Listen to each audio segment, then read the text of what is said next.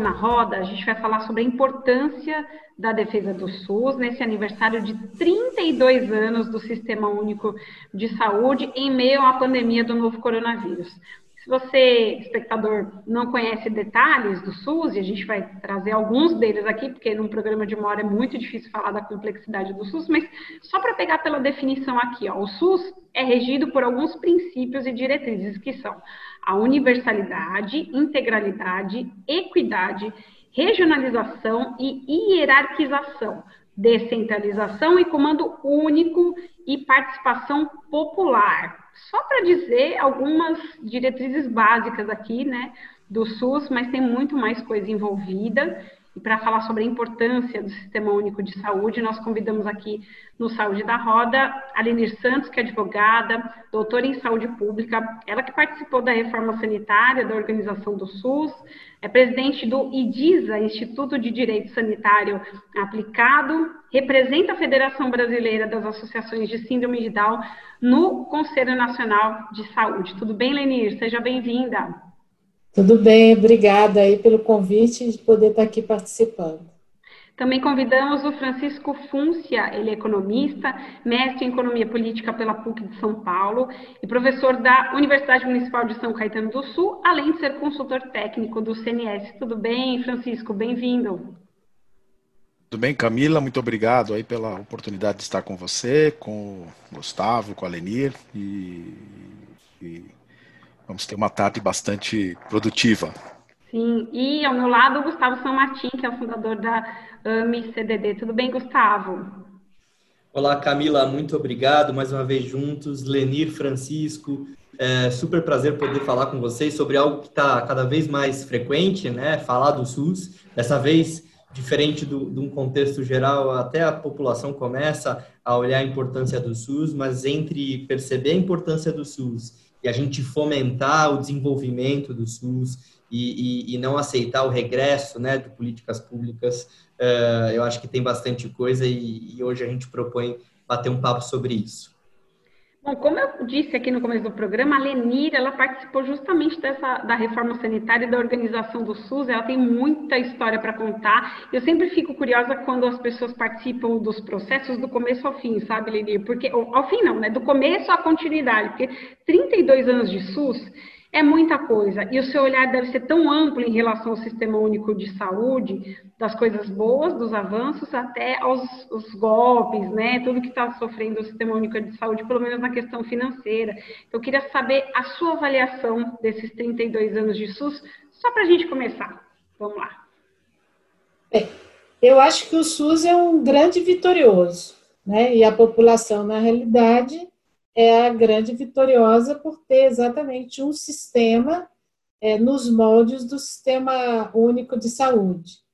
É, ele foi construído né, previamente por programas que existiram no governo federal, que a gente chama pré-SUS, não vou ficar falando deles, mas o, o do SUDES, que era os Sistemas Unificados e Descentralizados de Saúde de 87, ele foi, digamos, um embrião do que veio a ser depois o SUS na Constituição em 88. Acho o SUS é, extremamente fortalecido com todas as suas fragilidades. A gente não pode deixar de lembrar das suas fragilidades, mas eu acho que é um sistema sempre forte e muito invisível, que agora ficou visível, e que eu sempre chamo patinho feio é, da, da área econômica de todos os governos que nós já tivemos. É um patinho feio, você diria, Francisco, desde quando decidiram pegar pela questão econômica? Então, olha, não dá para a gente ficar pagando um sistema único de saúde, olha como é pesado, o Brasil é um país continental, temos muitos gastos com relação à defesa, entre outros, né? É, é, começa a se tornar um patinho feio na medida que os governos precisam repensar a maneira de sustentar esse sistema? Qual que é o olhar econômico que você pode trazer para a gente, hein? É, então, Camila, é, concordo com a Lenir, né, que é um patinho feio, é, não só na perspectiva econômica, eu diria que a perspectiva econômica ela é decorrente também de uma outra perspectiva, que é exatamente ser um, um modelo de estruturação dos serviços públicos de saúde é, que vai na contramão da estrutura né, do aparelho de Estado brasileiro. O SUS foi uma revolução nesse sentido. Por quê? Porque a estrutura da, da, da, de, de, fazer políticas públicas no Brasil, né, dentro do modelo do Estado que está em, em, vigor, ele é, é, baseado numa estrutura hierarquizada, né, mas não hierarquizada que está no SUS, na, na, na, Constituição, mas hierarquizada no sentido de que existe um, um, um, uma, um conjunto de instâncias deliberativas dentro da esfera federal, num vício, por outro lado, que antes da Constituição de 88, vício que ainda em certa medida eh, permanece, ainda que, claro, com menos força, de que eh, eh, estados e municípios são entes subnacionais, entendido subnacional, né, como entes inferiorizados à União. Né? Porque o subnacional são os entes que estão abaixo da União, não no sentido inferior, no sentido que você tem União, Estados e municípios. Mas por muito tempo no Brasil, eles eram considerados subordinados né, à, à, União. E isso mudou com a Constituição de 88, cada qual tem a sua competência específica é, estabelecida. Nessa perspectiva, o que a área econômica reproduz é exatamente, do governo federal, reproduz é exatamente uma visão também de hierarquia, essa de uma hierarquia de uma cultura que a economia está acima de todas as outras decisões que se tomem de políticas públicas, e nessa perspectiva, é, é, os recursos é, para o SUS, eles são tão minguados quanto são para todas as áreas sociais. Então, não é, o, não é o, o, o, quando dizem que o SUS não cabe no orçamento, isso é uma mentira. Na verdade, é que não fazem um orçamento compatível para atender as necessidades da, da população, entre elas as necessidades de saúde. Né? Então, aí é óbvio, se você me der uma, uma, uma roupa manequim 42 para eu vestir, eu não vou caber na roupa. É isso que querem fazer com o SUS. Gustavo, em relação a essas duas primeiras falas da Lenir e do Francisco, acho que você já tem muita coisa aí, né? Se eu te conheço um pouco aí, borbulhando na sua cabeça. Então, vou deixar. Eu, eu, Toca daí, meu amigo. Eu tenho, Camila. É, acho que é, é muito importante isso que, que a gente traz nessa introdução, mas é também importante contextualizar para quem está assistindo a gente como que é, a gente define o orçamento, né, a partir de como e como se financia a saúde e outras pastas, mas no caso aqui saúde.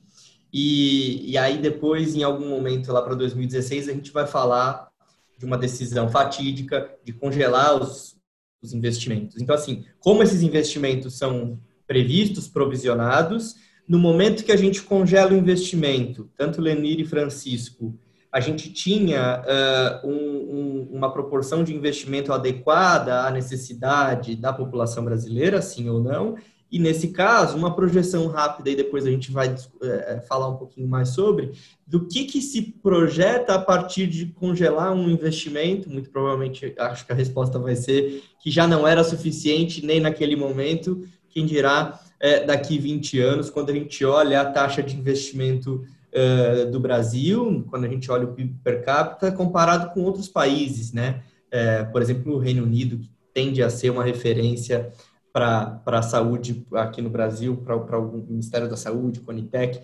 Então, assim, um pouco de como se financia e o que esse cenário se projeta aí para os próximos anos. Acho que vale só contextualizar, né, para quem está assistindo, isso que o Gustavo mencionou foi ainda na época durante o governo do, do, então presidente Michel Temer, o Congresso aprovou essa emenda, emenda à Constituição que foi a chamada aquela PEC do teto. Acho que muita gente deve estar tá se lembrando só desse termo, a PEC do teto.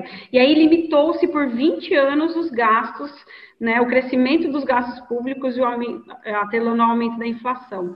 E o Ministério da Saúde não escapou desse contingenciamento, infelizmente, né, do orçamento federal.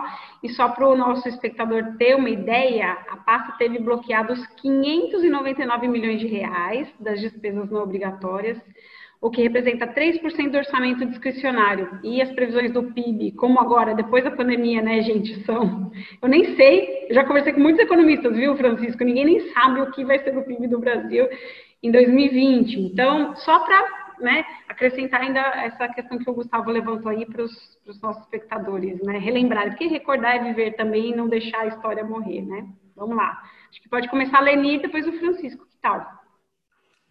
É, é importante a gente lembrar coisas que a gente nunca é, toca nesse assunto.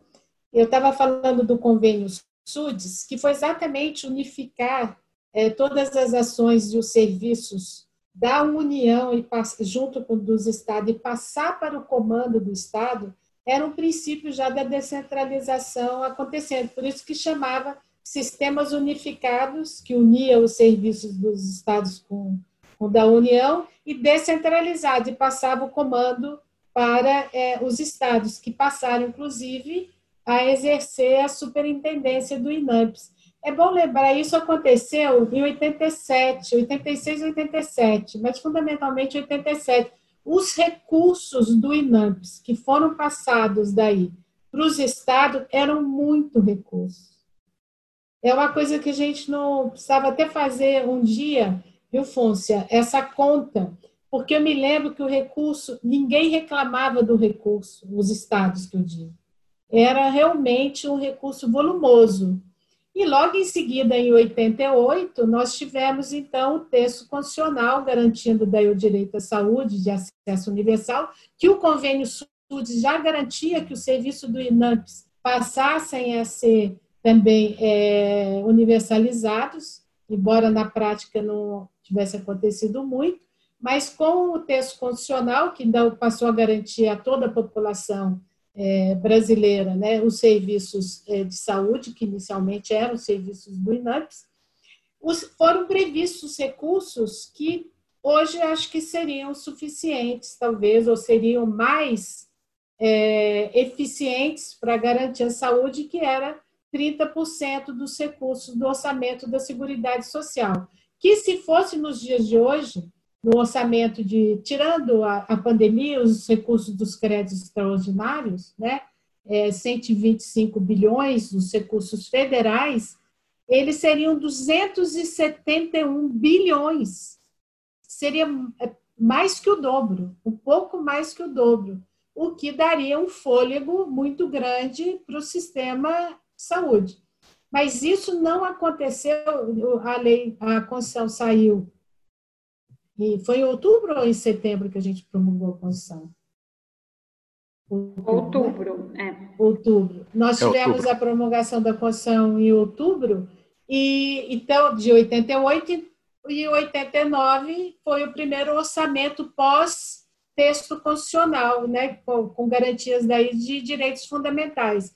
Já nesse primeiro ano, ainda que a lei de diretrizes orçamentárias tivesse previsto os 30% do orçamento da Seguridade Social para a saúde, na prática, esses 30% eles só viraram mais ou menos uns 19%, porque por volta de 10, 11% eles se destinaram a ações e serviços que não eram de saúde, mas eram da previdência, como pagar inativos, né, na área da saúde, que é da previdência, e fazer assistencialismo também, né, é, serviços da assistência social, como você fazer alimentação mais barata em restaurantes, fornecer é, auxílios, né, é, tipo Bolsa Família da época, o que tinha naquela época, que era a, a obra daí, serviço ou competência da assistência social.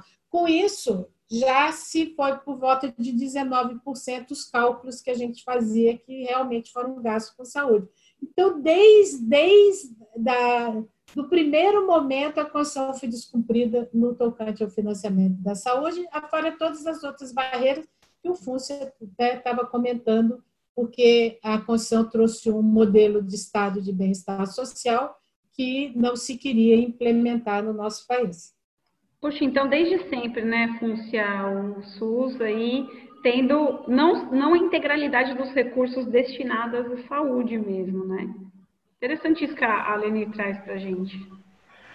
É, digamos que esse é um, é um, é um, é um aspecto, por isso que a gente né, costuma tratar da questão do subfinanciamento do SUS, usando sempre a expressão de subfinanciamento crônico ou histórico, né? Porque ele, desde o início, ele, ele, ele já sofreu esse problema da, de não ter os recursos que estavam originalmente previstos totalmente destinados. Né? Foi a mesma coisa, por exemplo, quando a Dibjatene conseguiu aprovar uh, o que veio a se depois chamar, né, com as mudanças de nomenclaturas, mas a, a, a CPMF. Né? Também era um recurso que foi a própria Dibjatene, ministro da Saúde, que, do governo Fernando Henrique, que eh, tinha eh, tido a autorização do presidente da República para fazer todas as negociações no Congresso Nacional para buscar essa, uma, um recurso adicional para o financiamento do SUS numa, num contexto em que o, o, a, a, a Lenir pode até é, contar com mais detalhes por ter vivido diretamente todos os todos os, os, os, os momentos é, de tensão que aquilo representou, quando o Ministério da Previdência decide não passar mais nada do orçamento da Seguridade para a saúde. Né? Então, a saúde, o, o ministro Adib Jatene foi buscar uma fonte alternativa de, de para o custeio, Uh, e, e, e, ninguém acreditava que ele seria bem sucedido, essa é a verdade. Por isso que deixaram ele, ah, vai lá, você acha que vai dar? Vai lá. É, com certeza foi isso. Não sei se um dia alguém vai. Ele já, infelizmente, já faleceu, né? Não sei se ele deixou isso num registro autobiográfico. Mas, de qualquer maneira, o que aconteceu foi que é, é, ele consegue aprovação e, ato contínuo, institui uma, uma medida que tira parte desse recurso, né? Que seria totalmente para saúde. Então, é, é, é muito interessante observar isso. E agora, novamente, e por isso que parece que parece que parece não, né? A história dizem que não se repete, né? Porque agora na tragédia e farsa, né, que a gente tem essa discussão, agora novamente tem um projeto de lei no Senado, né, o, o número 3892, que é, é, o governo quer fazer com que os recursos que foram passados para os estados e municípios para a saúde, para o combate à pandemia, tá certo? Que ainda estão sendo utilizados, que autorizar que esses recursos possam ser remanejados dentro do, do que eles estão falando que é o contexto da pandemia, mas para a volta das despesas relacionadas à volta dos estudantes às escolas. Novamente, estão entrando na mão grande no recurso que é da saúde, que está nos estados e municípios, tá certo? Então, é, parece que a coisa volta, vai e volta, né? A emenda 95 que vocês mencionaram, o que, que ela significou? Né? É, aquela confusão que muita gente faz, e acho que é importante a gente poder esclarecer isso, né? Esclarecer no sentido de debater um pouco mais, porque infelizmente a mídia não dá espaço. É, muita gente diz assim, não, mas a saúde está protegida. Por quê? Porque ela tem um piso. Tá, mas ela tem um piso desidratado. Por quê? Porque congelaram o valor do piso da saúde no valor do piso de 2017. Certo? Primeiro e condicionaram a liberação de recursos ou de despesas, inclusive para a saúde, porque ela faz parte do conjunto dos, dos, dos, ministérios, né? Existe uma regra que diz o máximo que o governo pode gastar, que é o tal do teto dos gastos. Então, o que, que acontece? Se há um máximo que o governo pode gastar para a saúde poder gastar mais, porque muita gente diz nada impede que a saúde gaste além do piso, ela está protegida. Então, não está protegida, porque o piso está desidratado, está caindo o valor do piso per capita desde 2017, cai o valor do piso per capita, e além disso, tá certo? Você tem esse teto geral de despesa. Então, para a saúde gastar mais, alguém tem que gastar menos, porque o teto é o limite máximo que se pode gastar. Então, é, é, é, a, outra, outra, outra, para terminar, a outra questão que também pouca gente é, se deu conta nesse debate, porque também não foi dado espaço para a gente poder debater isso de forma mais aberta, é exatamente a situação de que se eu só corrijo pela inflação, eu desconsidero que a população cresce ao ano 0,8%. E os idosos, 3,8%, que tem um custo de tratamento de saúde maior. Então, o que, que acontece? Quer dizer, se a despesa está mantida num determinado nível, de, que é o de 2017, e a população cresce 0,8% ao ano, a despesa por habitante cai. A regra da emenda 95 é que nenhum centavo de incremento de receita que a gente tem até 2036 vai vir não, só, não vai vir não só para a saúde, não vai vir para nenhuma área social, vai ser todo destinado para quê? Pagamento de juros e amortização da dívida. Enquanto isso, a gente tem um aumento uh, previsto aí de 1,8% no que a gente tem de hoje orçamento para o ano que vem, e a defesa, depois de muito barulho, uh, se equipara aos investimentos de educação para o ano que vem. Uh, a gente vê para onde a gente direciona as nossas, nossas prioridades. Né? Eu queria, queria trazer um pouco uma visão dessa, dessa Primeiro, antes, fazer uma pergunta para o Francisco e para a Lenir, uma pergunta provocativa. Tem dois grupos que eu percebo que, que, de alguma forma, se propõem a discutir saúde, muitas vezes sem ter as ferramentas necessárias. Um grupo que afirma, não, o dinheiro é suficiente, e aí aqui vocês já trabalharam essa ideia de que talvez nunca tenha sido. É, e aí o outro grupo que diz que o que falta no, do SUS é gestão que se fosse melhor gerido o recurso, a gente conseguiria. Antes de eu entrar na minha outra provocação, comentem um pouquinho. É, é só isso, a é gestão? Então, é, tá tudo certo. Se a gente colocar um bom administrador ali, vai resolver. Nosso economista Francisco. Vou começar. Desculpe, Lenir, porque eu me lembrei agora, eu não posso, eu não posso deixar de comentar. Eu, certa vez, eu, eu fui secretário de Finanças no município aqui no ABC, no no final dos anos 90, começo, entre o final dos anos 90 e começo dos anos 2000. E eu acompanhei a prefeita numa audiência que teve com Mário Covas, que era então governador do estado. E, é, num determinado momento, o Mário Covas comentou, não me lembro nem por que, que se entrou no assunto, mas ele comentou um episódio que tinha acontecido com ele e o, o, interventor de um município que ele tinha nomeado porque é, o município não pagava precatório. E a, e a Constituição estabelecia que, nessas condições, cabia ao governador do Estado é, decretar intervenção e nomear um interventor. O interventor que ele nomeou era o presidente da OAB da cidade. O camarada, né, começar, te, depois de três meses, foi numa audiência com ele e comentou: governador, olha, eu, eu começo a trabalhar às sete da manhã e eu termino às oito da noite, o meu escritório está abandonado é, e não sobra dinheiro para pagar os precatórios.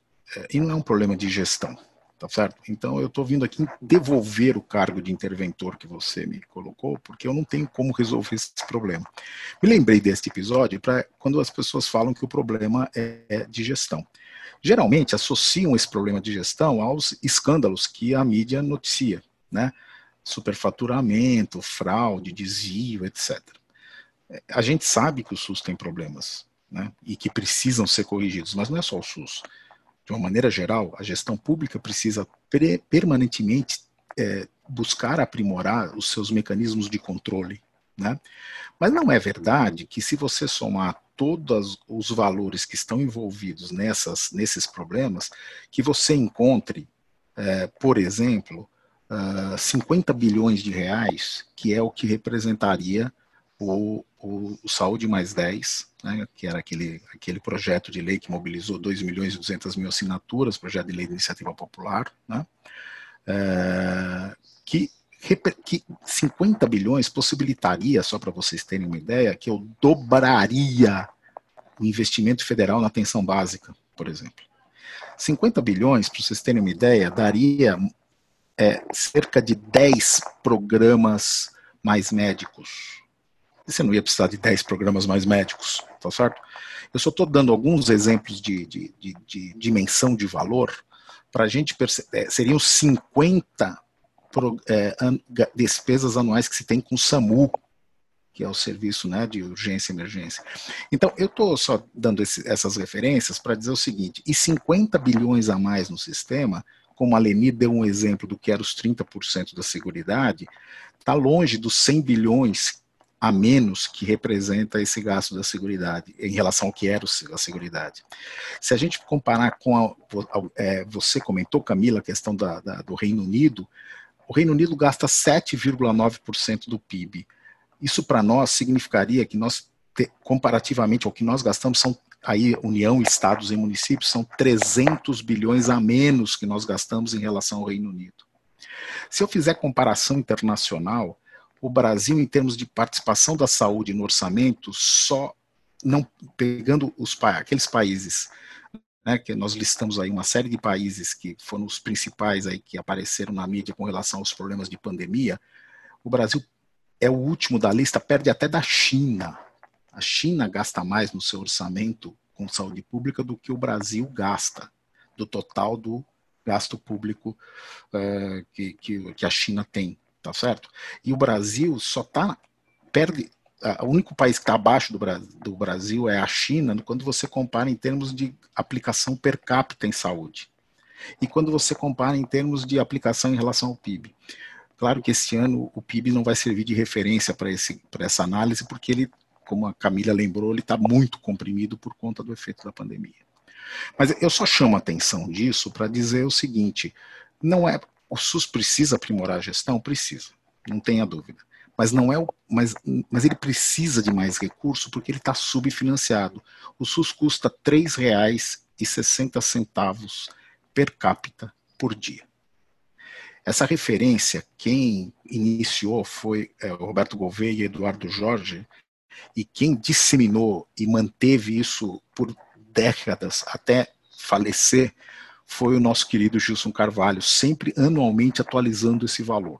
Então, e sempre foi isso, baixo, R$ 3,60 é menos que uma passagem de ônibus, é menos que um cafezinho que você toma, tá certo? E na passagem de ônibus eu brinco que você, quando toma um ônibus, você não só vai, mas você volta, né?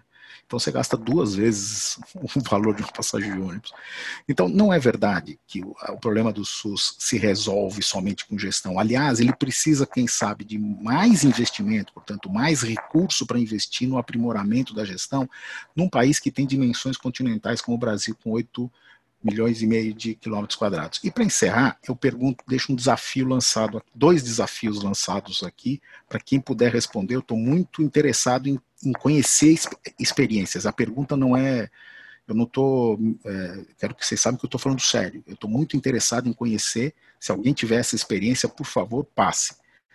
Primeiro, qual é, é o sistema privado de saúde no mundo que tem uma rede de atendimento, de atenção à saúde em 5.570 municípios, que faz da vigilância sanitária até transplante, passando por consulta simples, exames é, de, de, né, da, uh, de, de diagnóstico, etc.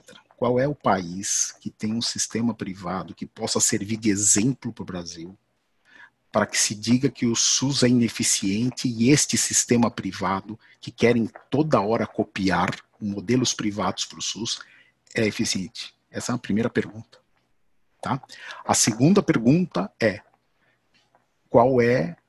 Abra uma licitação e resolvam. Vamos supor que tenha este governo que está querendo privatizar tudo, ele resolva privatizar o SUS de norte a sul inclusive os serviços que são prestados pelos estados e pelos municípios. Tá certo? Vai fazer uma grande licitação.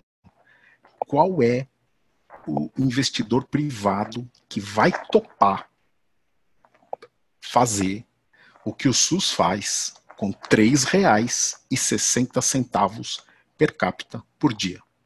Basta ver quantos planos de saúde para fazer só assistência médica cobram. Acho legal esse desafio porque quem está assistindo nos comentários pode colocar aí, né, Francisco? Então, nos dê esse exemplo, que até eu fiquei curiosa em saber, né, quais são esses países, ô Lenir. Pegando, só para não deixar morrer a pergunta do Gustavo, que foi feita, né, é, se, se, realmente a culpa é da, de administração e gerência do SUS, né, e eu fiquei curiosa em relação a antes da CPMF e depois da CPMF, porque o Francisco mencionou a questão do, da Seguridade Social meio que não deixar o dinheiro integralmente para a saúde. Aí o Adib Jatene foi lá, né, e com, sei lá, que tipo de situação política ele conseguiu, né, aprovar a CPMF. Por que que, assim, passaram a mão no dinheiro da saúde naquela época e mesmo em criando-se a CPMF, a CPMF também não ia totalmente para a saúde, né?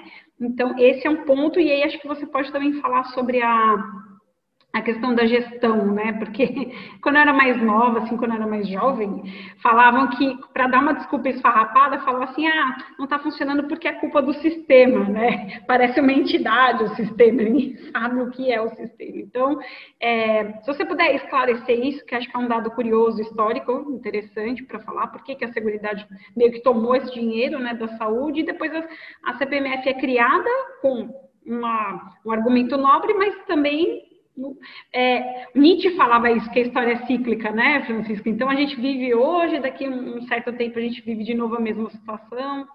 Não é fácil lidar com isso, Leni.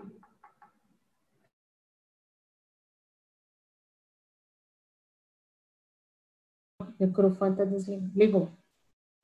A questão da CPMF, o, o SUS teve uma crise gigantesca em 1994 que foi exatamente o que o Fúncia comentou, quando o Ministério da Previdência e Assistência Social, que ele era é, arrecadador por uma autarquia que ele tinha, não sei se era o IAPAS na época, é, que fazia arrecadação de recursos de contribuições sociais da Previdência, mas uma parte da Previdência, não, da Seguridade, das três áreas, e uma parte tinha que ir para a saúde. E daí, quem era, o quem era o ministro da Previdência na época era o Antônio Brito, que chegou a ser governador no Rio Grande do Sul. Não sei se ele foi antes ou depois de ser ministro. É, e ele decidiu, porque ele precisava fazer um reajuste para os aposentados, teve uma discussão na época e saiu um reajuste, e a gente dizia que era briga dos doentes com os aposentados. O aposentado ainda podia ir na rua fazer passear e o doente não podia sair do hospital para fazer a mesma passeata, né? E então ele decidiu não repassar daí do Ministério da Previdência, que era quem arrecadava o recurso que era da Seguridade Social, passar para o Ministério da Saúde. Foi uma briga federal, dentro do âmbito federal. E, e passaram-se mais de 100 dias sem esse repasse.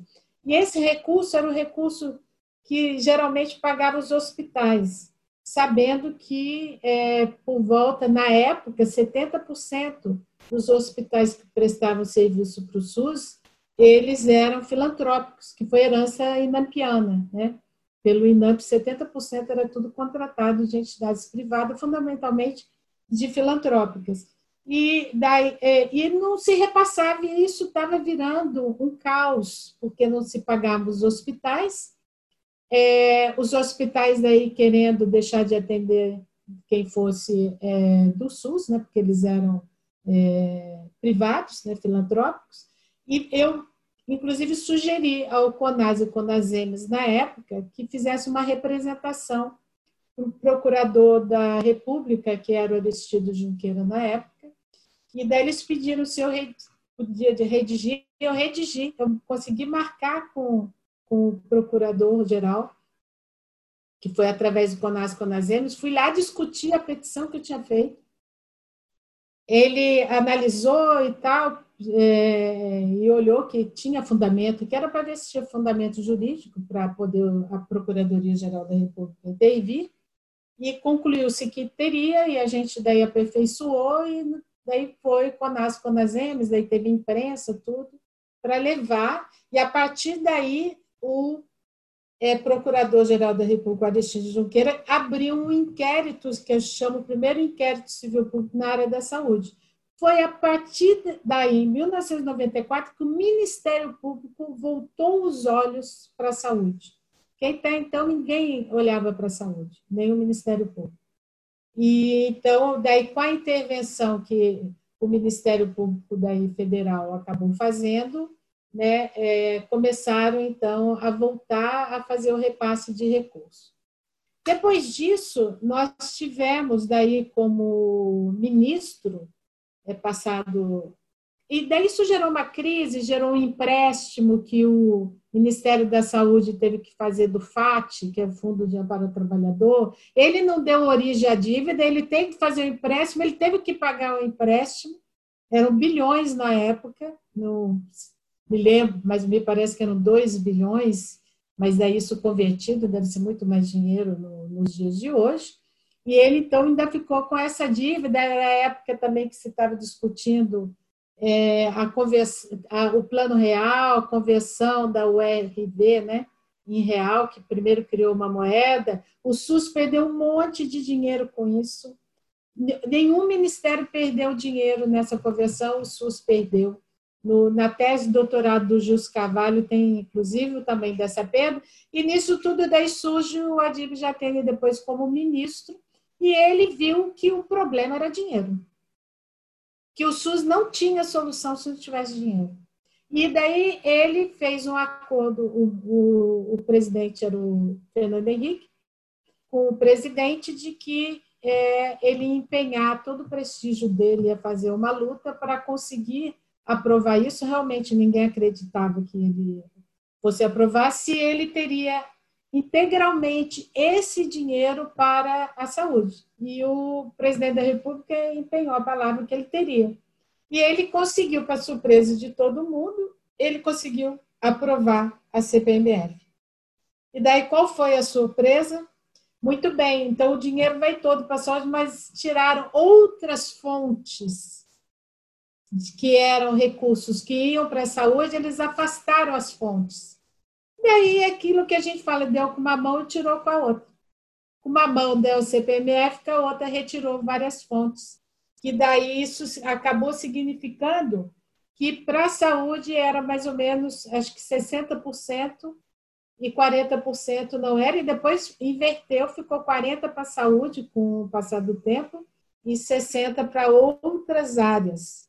É, até que em 2007, foram acho que 10 anos de CPMF, que ela foi sendo prorrogada, acho que em 2007 era governo do Lula, daí foi é, não foi revogada mais e, e esse dinheiro foi perdido para a saúde. O Jatene acabou se exonerando, ele pediu exoneração do cargo. Isso está escrito. Eu fiz uma vez é, uma entrevista com o Jatene, a gente acabou organizando um livro, existe esse livro, é, e essa pergunta tem tá certo? Na o doutor Adib e ele explica exatamente como foi e ele explica como ele foi lá no Fernando Henrique para falar que ele ia embora do governo, porque o dinheiro que ele tinha conseguido tiraram com a outra mão e ele continuou sem recursos. Então essa é a parte histórica é, da questão da CPMF que o já tem. E teve uma reunião quando a Dilma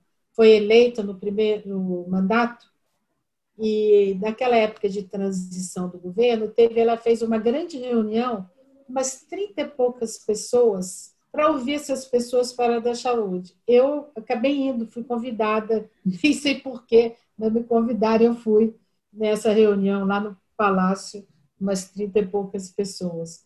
E o Jatene estava nessa reunião. E eu me lembro da fala do Jatene. Ele falou: Presidenta, é, se não tiver recurso para a saúde, a senhora não precisa ouvir ninguém, ele foi um dos primeiros que falou, ninguém que está aqui, nenhuma proposta, não precisa ouvir nada, porque sem dinheiro não vai resolver nada. Uhum, precisa uhum. de dinheiro, o dinheiro que tem não é suficiente. E daí, com isso, eu falo a questão da gestão, né? porque sempre se fala que o problema não é dinheiro, que o problema é gestão. Temos problemas com gestão? Temos, mas eu sempre digo, o problema da gestão não é o problema da gestão no SUS, é o problema da gestão na administração pública brasileira. Nós temos inúmeros problemas é, com gestão e não conseguimos sair desse impasse. E mesmo que você, até na área da saúde, tenha um excelente gestor, assim, o cara mais maravilhoso que possa ter, ele não vai conseguir, um, pela falta de recurso e o outro por todas as amarras, empecilhos e atrasos que nós temos na gestão pública. porque daí, em geral, que amarra daí o gestor. O gestor não consegue. É raro um gestor sair do serviço público sem depois ter inúmeras ações contra ele de Tribunal de Contas, disso, daquilo, ou muitas vezes ter até seus bens bloqueados, sendo uma pessoa absolutamente correta. É, aí, Lenir, é. vindo para 2020, acontece uma pandemia, o Brasil vive né, a, assolado pelo coronavírus, hein, Gustavo? Então, agora a gente vai parar para realmente né, discutir a saúde como se deve, Sim. não é? Então, eu queria esse olhar do Gustavo para 2020, né? Porque diante de tudo isso que eles falaram, será que a gente vai aprender a lição dessa vez? Não sei não, hein? Camila, essa explicação da Lenira é excelente para contextualizar. Acho que, que existe um problema crônico, né? Falando em doenças crônicas, existe um problema crônico para financiamento do SUS, a forma como a gente enxerga. Durante a pandemia, algumas pessoas, a sociedade começou a ir até as suas sacadas, bater panela, né, defendendo o SUS. É, eu queria que todo mundo que bateu a panela tivesse doado, né, ou, é, ou destinado, ou trabalhado para poder aumentar os recursos disponíveis para o SUS. Porque acho que uma questão, eu sou administrador de formação, uma coisa é custo, outra coisa é valor, né? É, e a gente pode falar do SUS, enaltecer o SUS, mas a gente precisa de fato valorizar o SUS. Que eu acho que ainda é, a forma como a gente enxerga a saúde no Brasil, é, culturalmente, é uma forma. É, a doença ela é algo que a gente evita, né? então a gente não fala sobre, e aí tem reflexos em atenção primária, tem reflexos em prevenção, tudo isso faz com que a gente meio que esteja um pouco distante do que de fato é, acontece com o SUS, e é muito importante que todo cidadão entenda esse contexto que foi feito. Mas quando a gente traz para 2020, na fatídica reunião de abril, quando uh, o então, o breve ministro, ministro Nelson Teich apresentou um programa e deixava muito claro que a gente tinha ali uma bolha sendo formada, né? uma bolha de, de, de pessoas que precisam do SUS e que não estavam tendo acesso, seja por medo de ir até um pronto-socorro, seja por medo de ir até uma UBS, ou mesmo para manutenção de tratamentos, a gente tem aí uma visão de que em algum momento breve a gente vai ter uma explosão de pessoas com condições crônicas de doença não tratadas que vão demandar ainda mais do SUS. Adicione isso aí a questão, a gente já falou um pouco da emenda constitucional 95, adicione-se a questão de uma evolução de tratamento, né? Então a gente sai lá de quando foi promulgada a Constituição, onde o corticoide era super revolucionário, e hoje a gente fala de terapia gênica, hoje a gente fala de tratar, eu, eu tenho esclerose múltipla, de tratar não mais a esclerose múltipla como um todo, mas tratar a esclerose múltipla do Gustavo. O Francisco falou aqui de um episódio de tromboembolia pulmonar, de tratar as razões do Francisco e não necessariamente tratar todo o paciente da mesma forma. Isso no horizonte tecnológico, vem justificando esse incremento tecnológico, ele tem um reflexo de preço. Não que eu esteja de acordo com os preços praticados pelos laboratórios, mas não dá para a gente comparar quanto custa o corticoide quando a gente compara um remédio que controla com 80% de eficácia a esclerose múltipla. É, então, a gente teve uma evolução tecnológica. Essa evolução tecnológica ela implica em mais investimentos e hoje existe uma discussão é, que eu acho que permeia essa nossa discussão principal, que é a gente enxerga uh, investimento em saúde como um custo, né? Não como um investimento para poder reduzir custos. Quando a gente soma uh, a, a, forma como culturalmente a gente olha para a saúde no Brasil, a gente soma a, a, a falta de, de uma cultura para prevenção, até porque com o PIB que a gente tem, a gente não tem como desenvolver estratégias de prevenção, deveríamos. Né? Você vai em outros países lá fora, você liga a televisão, no intervalo do programa lá das nove, vem matéria do próprio Ministério da Saúde deles falando sobre prevenção, sobre a importância de vacinação. Enfim, o que eu quero construir é 2020 já se mostra um grande desafio. 2021, ontem a gente viu que teve lá 1,8% é o que a gente vai ter de ajuste de aumento aí para financiamento da saúde é, para 2021. Mas e até 2036? 2036, né, é, Francisco? E até 2036, com novos diagnósticos, enquanto a gente fala aqui, milhares de brasileiros nasceram, novos brasileiros que têm acesso a SUS, a gente vem trabalhando para uma melhora de diagnóstico, né, um diagnóstico antecipado. Muitas vezes esse diagnóstico dá, permite que você seja tratado com um horizonte tecnológico de mais inovação do que comparado com quando a gente tratava com corticoide ou com qualquer outro tratamento simples. Então, a minha preocupação não é nem hoje, viu, Camila, Camila, Lenir e Francisco. Minha preocupação é que a medicina caminha para uma medicina de precisão, para um tratamento preventivo, para um maior investimento, que aí resulta em valor em saúde, enquanto no Brasil a gente enxerga tudo isso como custo. E a gente olha no mais tardar para o próximo ano.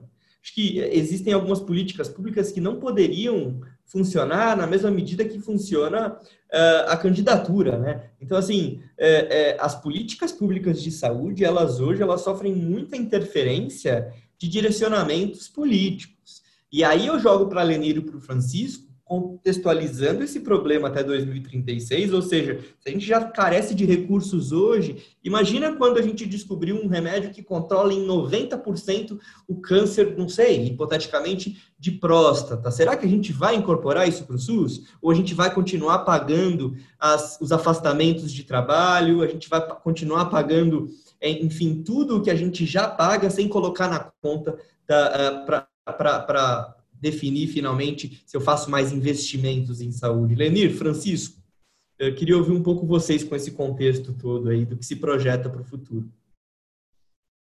Fúcia, é você, porque eu fui a última que falei. Tá bom, obrigado, Lenir. É, Gustavo, você é, colocou várias coisas importantes. Né?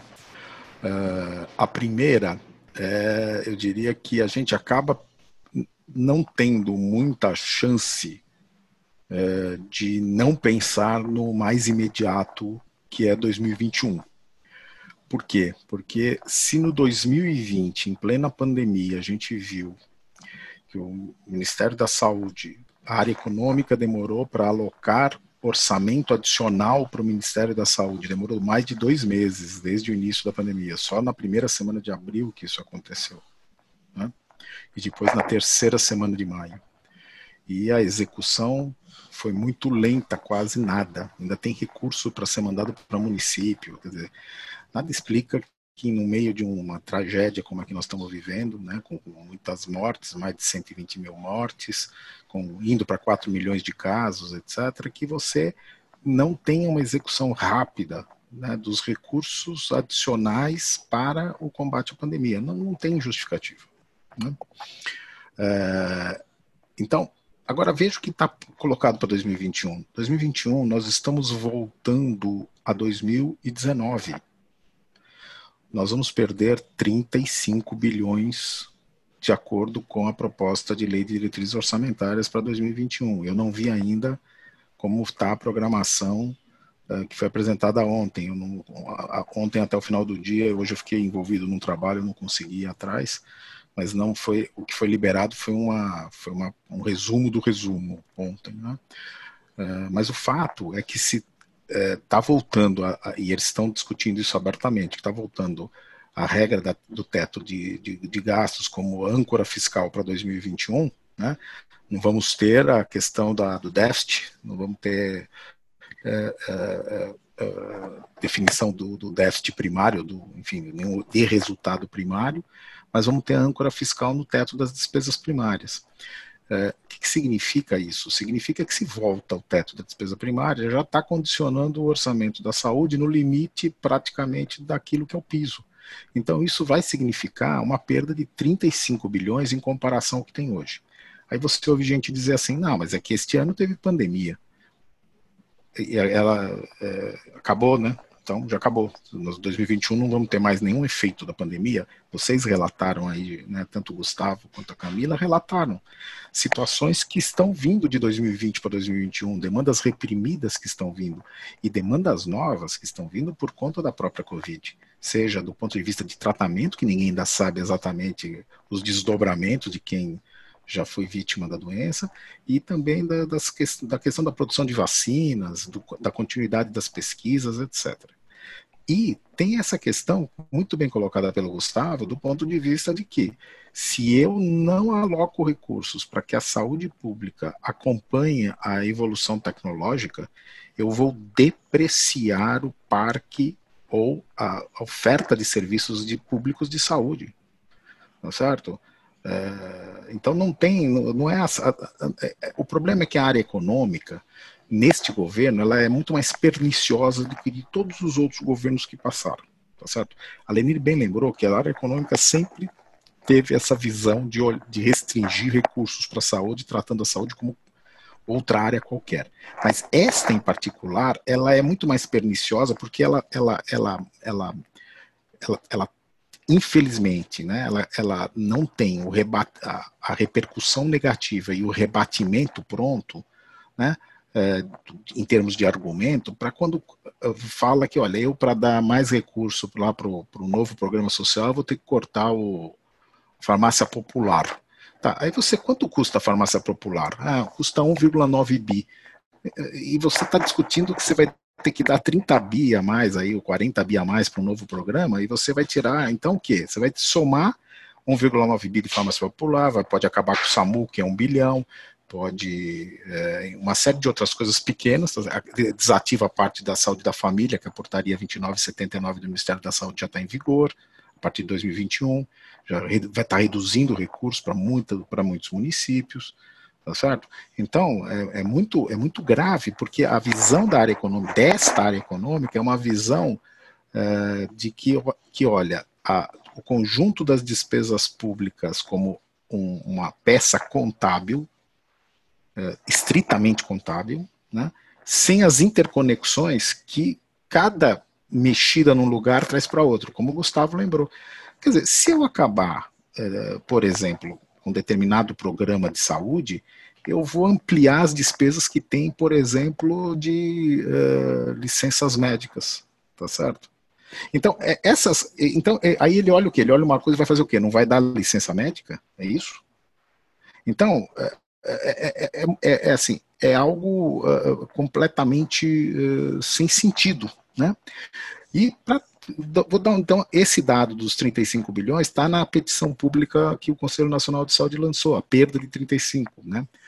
Uh, mas eu queria dar um dado adicional que foi a pergunta. E pensando até 2036, os estudos que a gente fez estão, estão, estão se comprovando, infelizmente, é, considerando esses primeiros anos, que já, já perdemos 22 bi e meio de recursos para o SUS, né, federais para o SUS, mas a nossa projeção até 2036 é que se perca 30% daquilo que se gasta em saúde, ou seja, algo em torno de 30 bilhões nós vamos ter a menos de aplicação em 2036 a preços de hoje. Ou seja, ao invés de gastar 120, 130 bi, nós vamos gastar 100 bi no federal. É isso com todas essas demandas adicionais que você bem colocou, Gustavo. Né? Então, aquele per capita lá de 3,60, que é a soma de União, Estados e municípios, considerando a queda que vai ter do federal, tá? porque muita gente acha, ah, mas cai o federal, aumenta o, o estadual e o municipal. Uh, historicamente não é isso que se vê, no caso do estadual. No caso do municipal, chegou no limite. Os municípios já, já é, o piso é 15, já está aplicando aí, tem muito município aplicando 28, 29, 30%, não tem mais espaço para alocar recurso. Então, o que a gente vai perceber é que aquele 3,60 vai cair para 3,10. É isso. O que já era ruim vai ficar pior.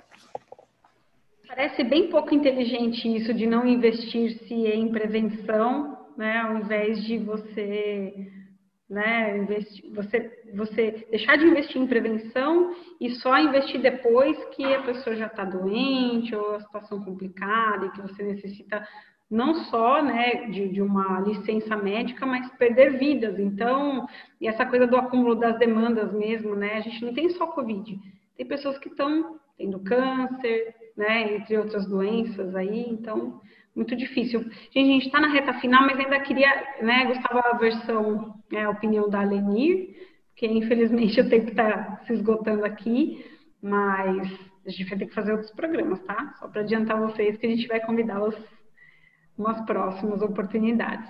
Então, Leni. Tomando o que o Gustavo estava dizendo, a questão de novas tecnologias né, em saúde, é, aquelas que realmente sejam necessárias e que tenham custo-benefício, né?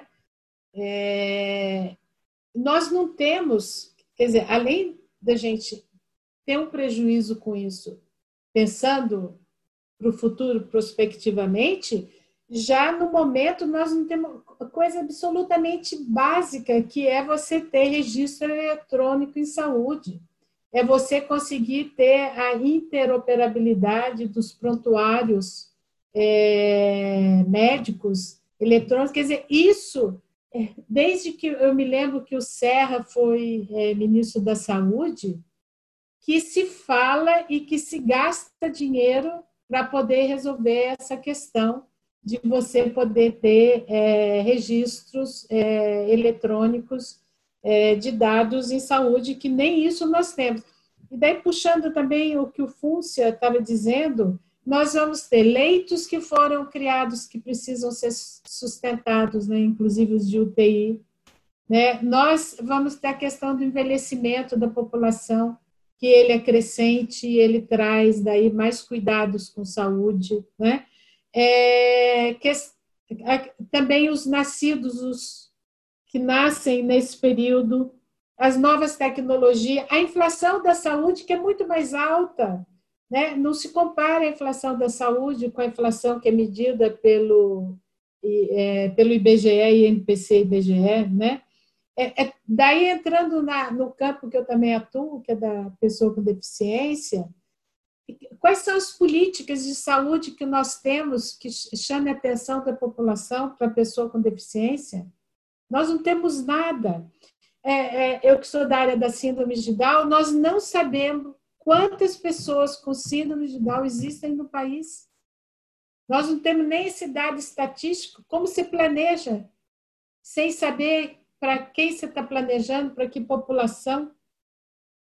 Né? E essa tentativa de voltar de, usando o programa Saúde na Escola, que ele é regulamentado né, por legislação é, infralegal e por uma portaria é, interministerial, se você for ver é, a, o objeto do programa Saúde na Escola, é, mas é preventivo de você ir na escola para poder, a saúde ir à escola para prevenir doenças e não para a saúde ficar fornecendo produtos como eles querem que forneça álcool gel, querem que forneça máscara e várias coisas que cada um daí tem a sua responsabilidade, que eu digo, cada área tem a responsabilidade de fazer isso. Senão a saúde vai ser o, o que vai resolver, tudo interfere com saúde, então tudo vai ter que ser financiado com pouco dinheiro que a saúde é, tem é, são questões é, que nós temos que realmente estarmos enfrentando. A questão da Dru, a Dru nasceu em 1994 provisoriamente. Quer dizer, de 94 para 2020, nós temos 26 anos e ela está prorrogada até 2023. Então, nós temos 29 anos de algo provisório para uma Constituição de 32 anos. Lenir. E, pi, e pior que aumentaram o aumentaram é, a alíquota. 20 para 30. Quer dizer, além de ser provisório permanente, a, a gente precisa mudar o dicionário para dizer que tem coisas provisórias que podem ser permanentes, né? Que é o caso que nós temos da DRU, que desde 1994 ela vem sendo algo provisório e aumentando o que é um negócio escandaloso, né? É um absurdo tudo isso. Então a gente não. E deve, o que deveria ser permanente, né, Lenir? E aí já é, puxando para esse fim, que acho que é, que é o que a gente precisa cultivar entre as pessoas que estão tá, assistindo também esse programa é o investimento, a dedicação e atenção à saúde universal no país, né? Então, isso a gente precisa manter e não ser uma coisa provisória, né, Gustavo? Então, assim, uma política que transpassa por todos os governos, independente de ideologia, de partido, de daquele indivíduo que está ali. Então, acho que agora nesse nessa reta final do Saúde na Roda sobre os 32 anos do, do SUS, é de alguma maneira, a gente vai continuar esse debate, obviamente, né, em outros momentos, mas de alguma maneira perpetuar-se o investimento e olhar para a saúde, mas a saúde real, não que a saúde seja o guarda-chuva de tantas outras coisas, como a Leni falou, né, a saúde e atenção ao paciente e àquela comunidade em relação à saúde mesmo. Então, só aproveitando esse gancho para passar para o Gustavo, que infelizmente, né, eu sempre fico com essa dorzinha no coração quando vai chegando no fim do programa, mas é com você, Gustavo, uma palavrinha final aqui para os nossos espectadores. Mas a gente, a gente pode e deve falar mais sobre isso, né? Porque senão seremos apenas batedores de panela nas, nas é. sacadas é. das nossas instituições. Então, sim, está aberto aqui, segue o convite Púncia, Lenir, para a gente seguir falando. Tenho algumas, alguns comentários que dariam um pano para a manga para a gente seguir discutindo, mas eu queria puxar a reflexão de quem está assistindo a gente depois de tudo isso que o Fúncia e a Lenir trouxeram, essa contextualização histórica, mostrando que, enfim, o problema não é de hoje, aquela coisa toda, queria trazer alguns complementos aí que fazem a gente, de fato, parar para pensar. Né? Então, trazendo um pouco o, o, o, meu chapéu de esclerose múltipla, em 2017 a gente conduziu um estudo junto com a Unifesp, publicado em 2018 eh, na, na revista Neurology, mostrando a situação da empregabilidade de pessoas com esclerose múltipla no Brasil. É, e, e, correlacionando a questão do tratamento adequado ao número de pessoas ainda empregadas ou não.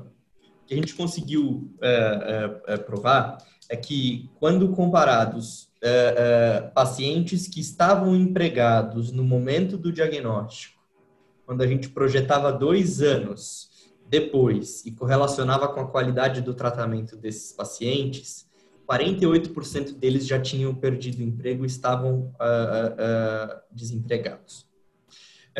Muito pelo fato do paciente ser um adulto jovem, que demanda aí um olhar mais qualificado, aí ele vai necessariamente precisar de um afastamento se ele se ele não tiver o, tratamento adequado, para fazer o tratamento, enfim. E aí, como, se, como funciona a regra hoje, né? Quando o afastamento é menor de 15 dias, quem paga isso é o empregador. Constantemente o, o, o paciente onerava isso e acabava resultando em perda de emprego.